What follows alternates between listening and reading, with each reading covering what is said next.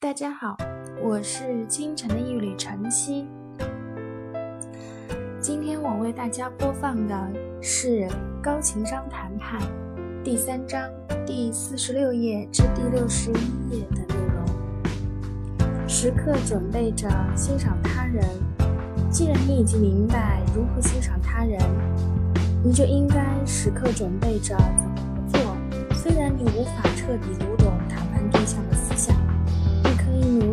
知事物，并从对方的角度予以感知，更深入理解事物表象的内因。明确你所希望欣赏的对象，你的第一步就是决定你所希望欣赏的对象。无论某人的年龄幼长、财富的多寡或者职位的高低，每个人都希望得到他人的肯定。这是所有人新需求。我们普遍的认为，这些比我们位高权重的人是不需被他人所肯定的。在我们看来，给予赏识应该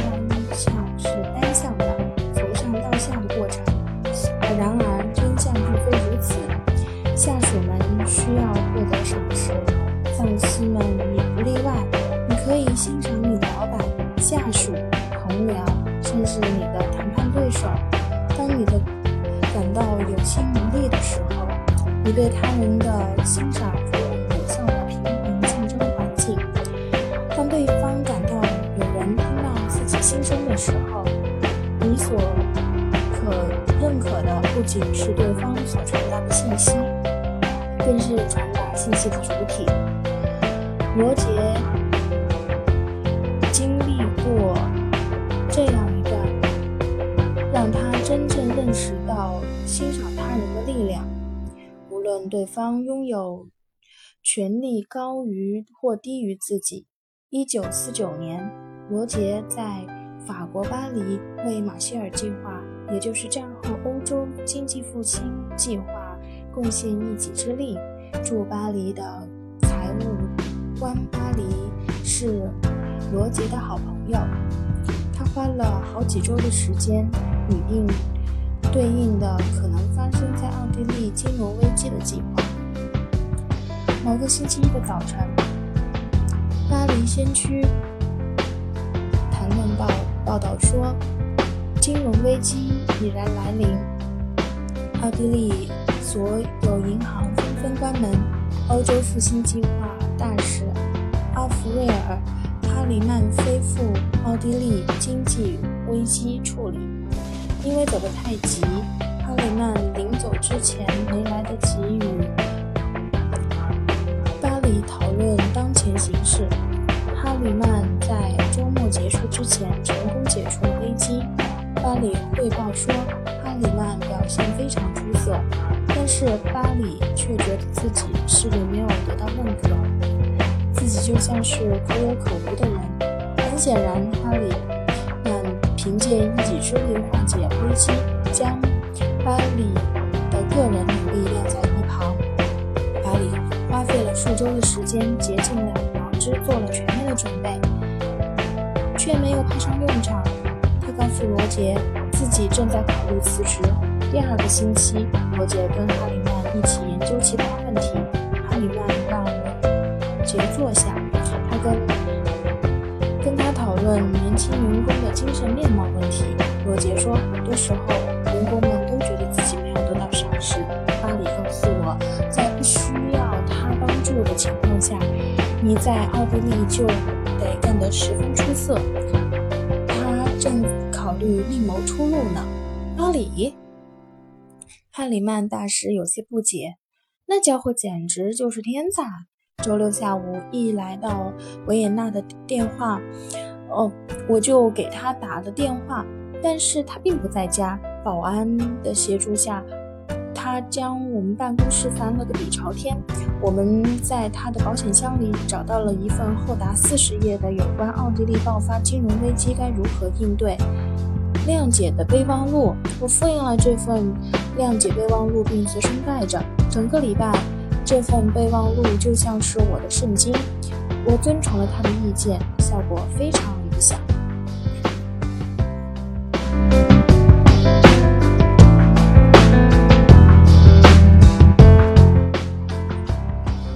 有告诉巴里这些事实吗？没有，这是他分内的事。我这样说并不是为了感谢他，因为他已经取领取了报酬。如果你愿意，你可以告诉他。罗杰将哈林的秘书叫到里间，当着哈林们面对他的秘书说：“请你从大使的日程安排中腾出十到十五分钟的时间，让财务官有机会听到大使刚刚跟我说的一切。”不行，哈里曼大使说：“行。”罗杰跟他的大老板，哈里曼大使说：“这非常重要。”哈里曼年纪与罗杰父母不相上下，从来没有人告诉我我的工作做得多么到位。哈里曼说：“哈里曼回答让罗杰目瞪口呆。我一直以为我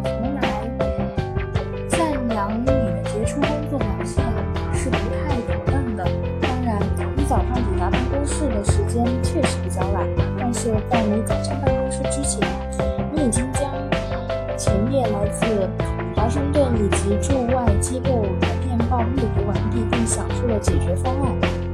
你总是加班到很晚，我们经常晚上八点半还在加班。虽然你将这个时间段称为下午。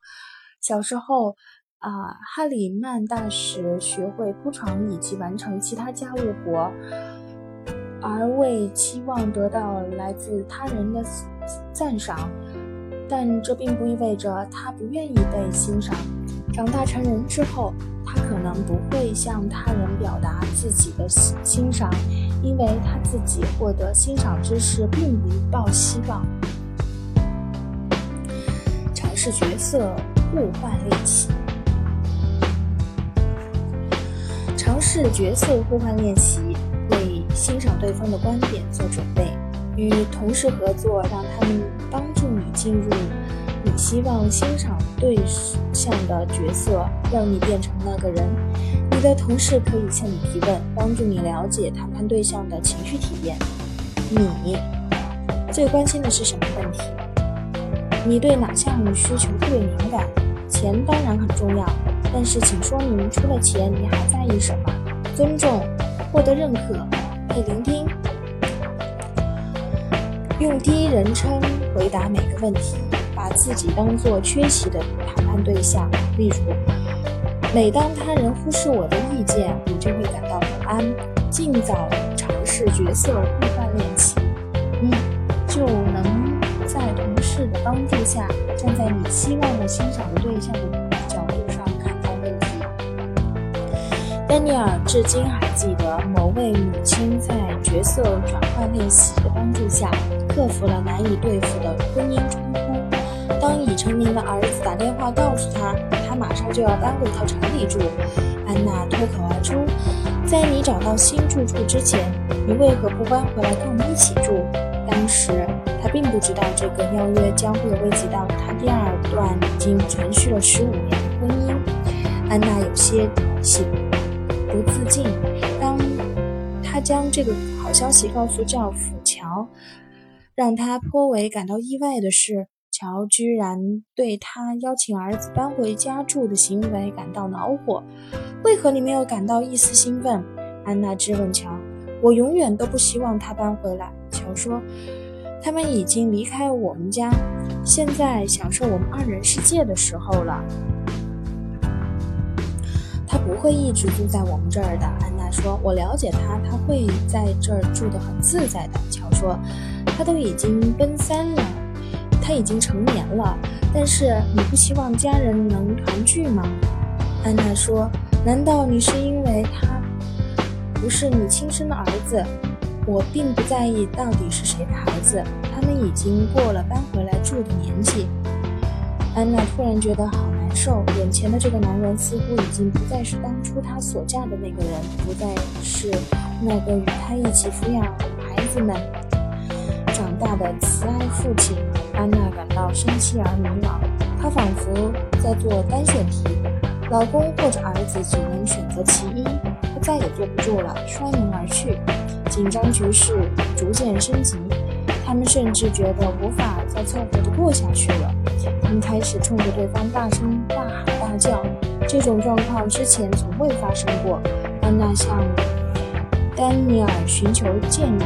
在丹尼尔介绍具体情况后，他们讨论后决定采用下述扭转局面的方法。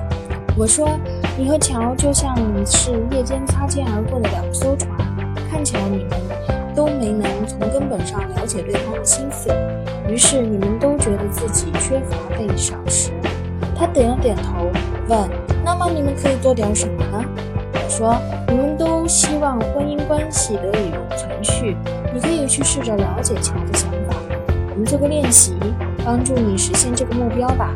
我让他从乔的角度回答三个问题，以下是我所提的问题以及他的答案：一，从哪哪些方面乔断定你不再理解他的想法？”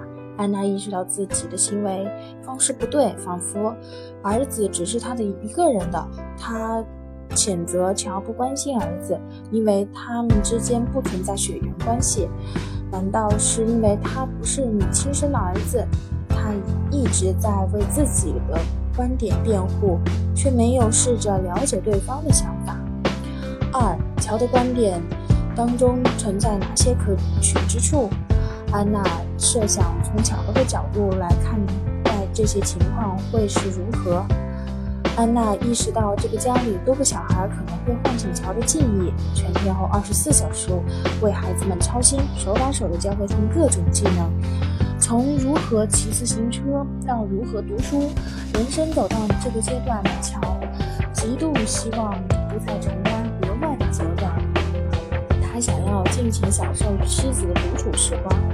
你三，你是否曾向乔表达过你对他的赏识？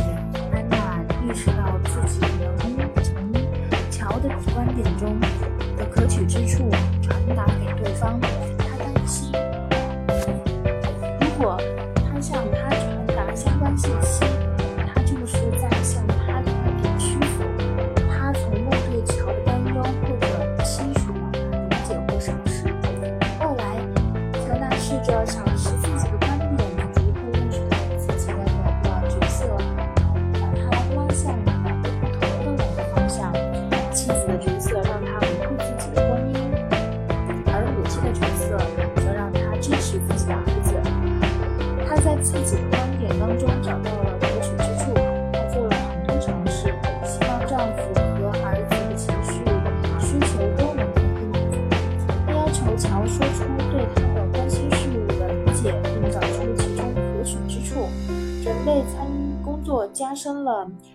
对冲突的理解，不再批评丈夫的行为，变得乐于倾听和学习。为了改变谈判的基调，安娜准备了一个简单的问题：“你能跟我说说你这种态度的出发点吗？”在提出上述问题之后，安娜仔细聆听乔的回答，不加任何判断。她了解到丈夫的初衷是望某天他们的房子只出现他们两个人，到时候他们就可以尽情地享受二人世界。她还了解到，成年孩子的生活在身边会让他们妒忌对孩子的陪伴，因为她学会了倾听丈夫的心声，并将他的理解传达给对方。当她丈夫感知到她的用心良苦之后，他们之间的交流气氛发生了变化。乔知道妻子非常爱自己，理解自己，希望能够有时间陪伴，互相了解对方的想法。乔明白，妻子觉得作为长辈，他们有责任帮助他那刚刚跟女朋友分手的儿子。乔还注意到安娜是多么希望尽到母亲的责任，多么希望看。到乔也能承担起学起来并不容易。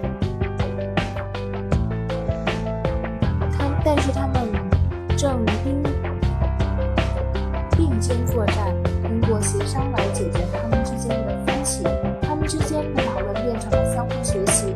过了一段时间，他们商量并轻松得到解决办法。儿子可以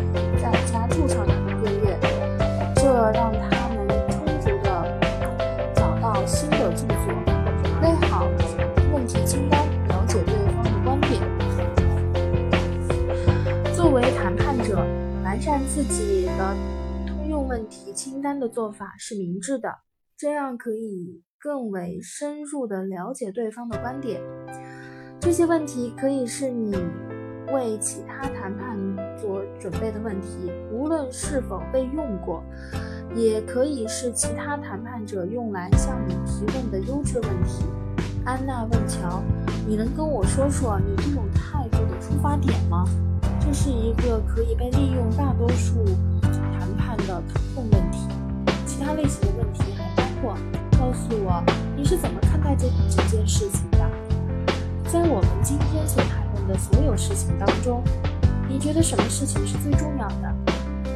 在本次谈判中，你还比较在乎什么东西？很多时候。谈判者会对对方严加盘问，试试图证明对方的观点是错误的。每位谈判者都是以一副自己站在证人席上的姿态示示人，他们提问只需要以是或不是作答。你是否考虑过你的行为会给我的顾客造成影响？你是不是又打算背着我在外面鬼混？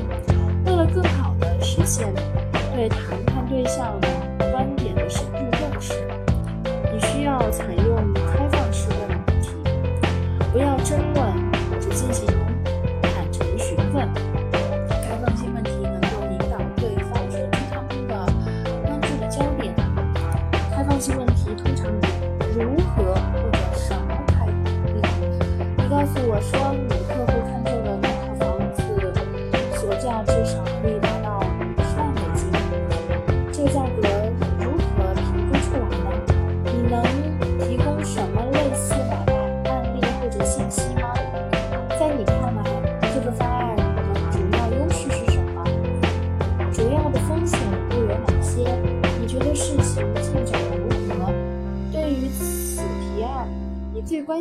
是什么问题？如何让对方赏识自己？如果对方并不赏识你，你该如何是好？如果你试图找出对方的观点的可取之处，但他们却未能看到你所持观点的价值，整个谈判就会变得不平衡、不平等。你可能心生怨爱。认为你们应当对此讨价还价，除非他欣赏我，我才不会表达对他的欣赏。但是，正如之前所说，这种态度无法奏效，因为赏识必须是真诚的。对于那些迫于压力而发出的赏识，你很可能持心存疑虑。别气馁。你有多种方式可以帮助对方了解你的发言内容，从中找出可取之处，并表达他们的理解。你可以通过以下几个步骤来实现别人对你的赏识：让对方了解你的观点。如果你觉得对方未能理解你所传达的信息，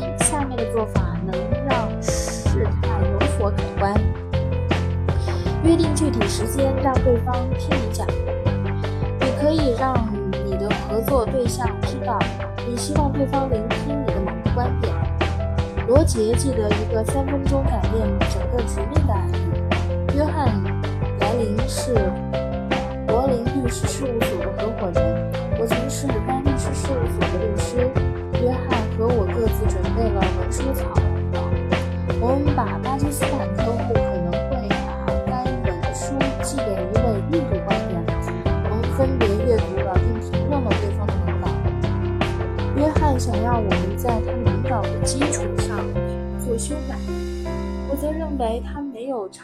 我觉得他的文稿有质量不行。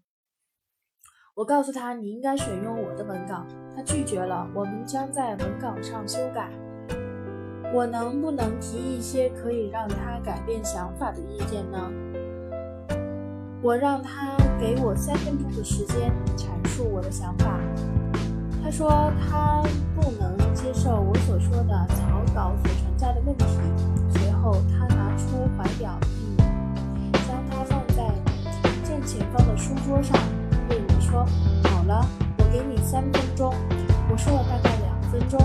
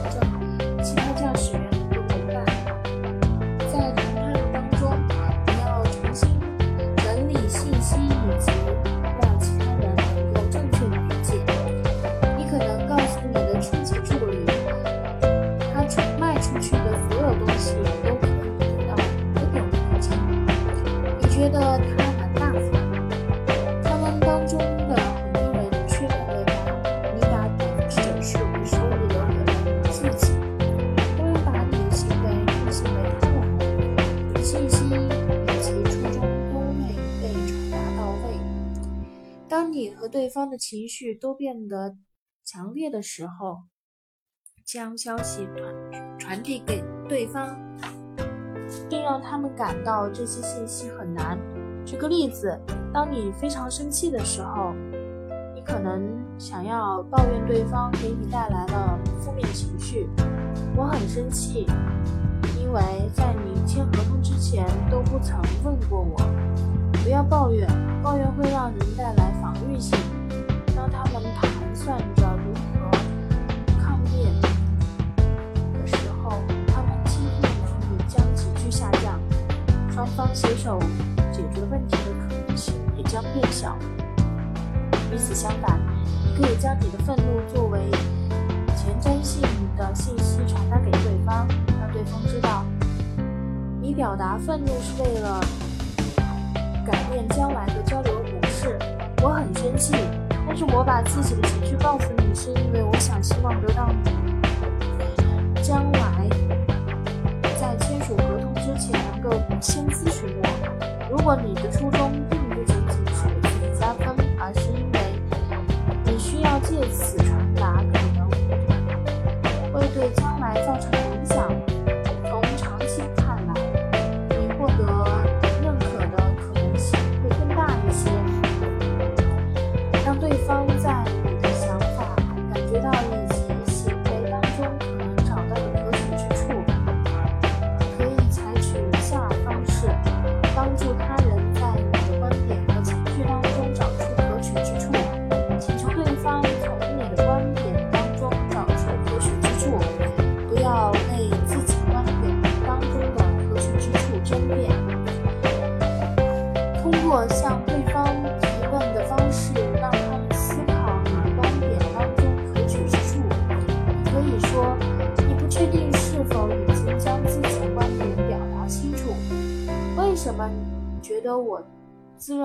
的观点有些看法很重要，很有说服力？利用能引起共鸣的暗喻，如果其他人不在意你的情绪好坏，你可能因此感到愤怒。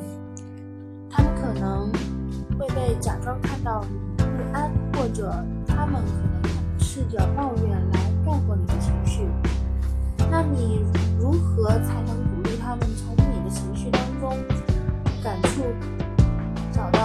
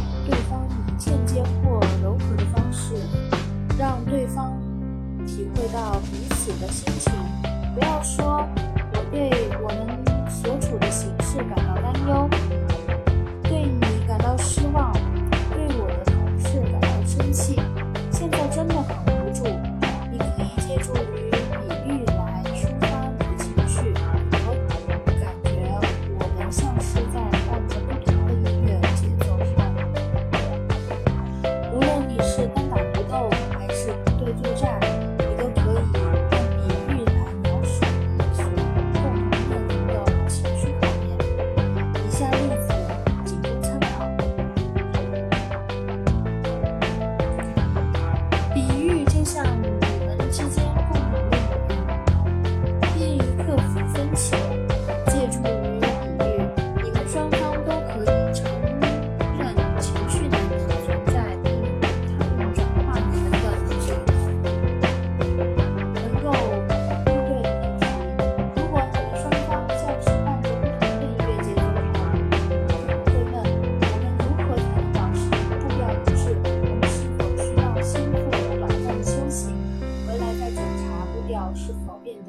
为一致？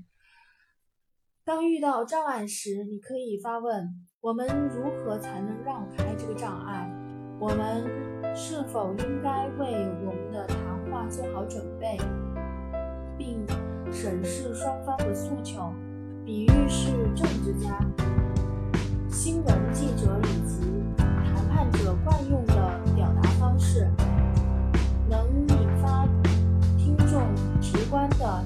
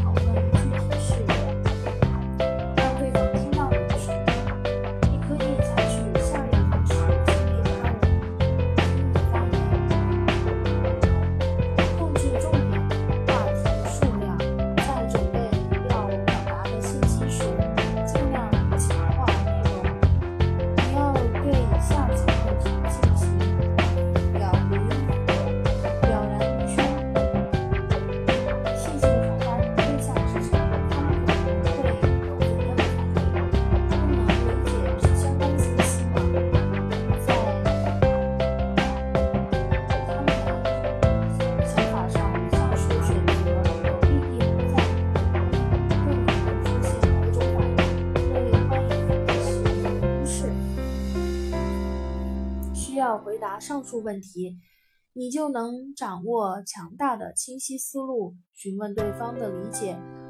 你无法知道对方是否了解你所想的内容，除非他们说出来。了解他们所听到的内容是直接方法，就是询问对方。你可以这样说：“我不确定是否已经将自己的观点表达清楚，请告诉我，你听到我说了哪些内容？如果他们的回答并不准确，你可以当面澄清。此外，无论他们的回答是否正确，你的提问能够促使他们接下来仔细倾听。自我赏识的重要性，依赖于其他人的赏识自己做法存在风险，因为你并不能控制他们的行为。如果他们未能向你表达欣赏，可能你会感到失落，他们甚至还会将赏识作为控制手段，通过阿谀奉承达到你不忍心拒绝他们所提出要求的目的，否则他们就会拒绝你所理解的观点。如果你依赖他人赏识自己，上述行为可能会让你感到恼火。然而，你确实有控制自己欣赏自己的能力。可以借助自己的内生力量，实现自我赏识，提升信心，并澄清自己及谈判对象的观点理解。你希望自己能够对自身观点以及行为做出客观评价。不带有任何偏爱自己的倾向。每当自己，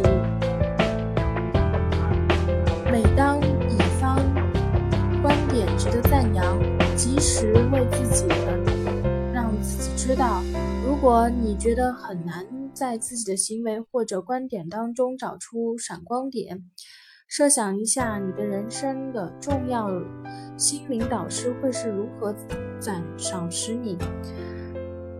心灵导师可以是你的父母、老师或者同事，只要他们在你遇到困难的时候为你提供支持，并提升你的信心的人。在你谈判过程中，那个人可能会对你说些什么，把这些内容向自己倾诉一遍。他们可能会讲和如何表达他们对你的努力及观点的评价。经过预演，你觉得明白自己得到赏识了吧？坦诚的面对自己，这并不需要你付出任何成本。实际上，乐意完成这种坦诚的自我评估，你当，你应当为自己引以为豪。无论评估的结果是对自己的想法热情的支持。亦或对当前尚不成熟的观点进行严格反思，这种诚恳的自我认识都值得你为自己骄傲。你对谈判对象的观点认识越坦诚，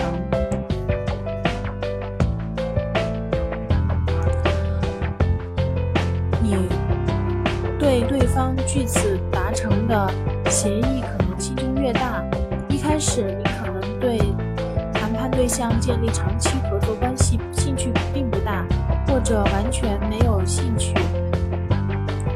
表达对谈判对象的赏识，可能会对让你改变初衷。无论如何，对自己以及谈判对象的观点的更好的理解，能够让你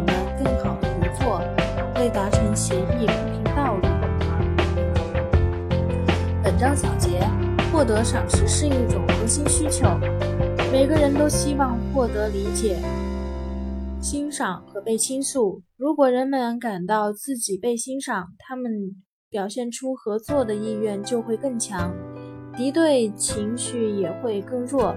你可以从三个步骤来表达赏识：理解某人的观点，找出某人思维、感觉以及行为当中的可取之处。通过语言或者行为表达你的理解。你可能并不同意对方的观点，没有关系。但是你可以理解并承认你从中发现的可取之处。本书将欣赏章节放在最前面，主要是基于以下考虑：当我们因为我们是谁以及我们做什么获得欣赏的时候。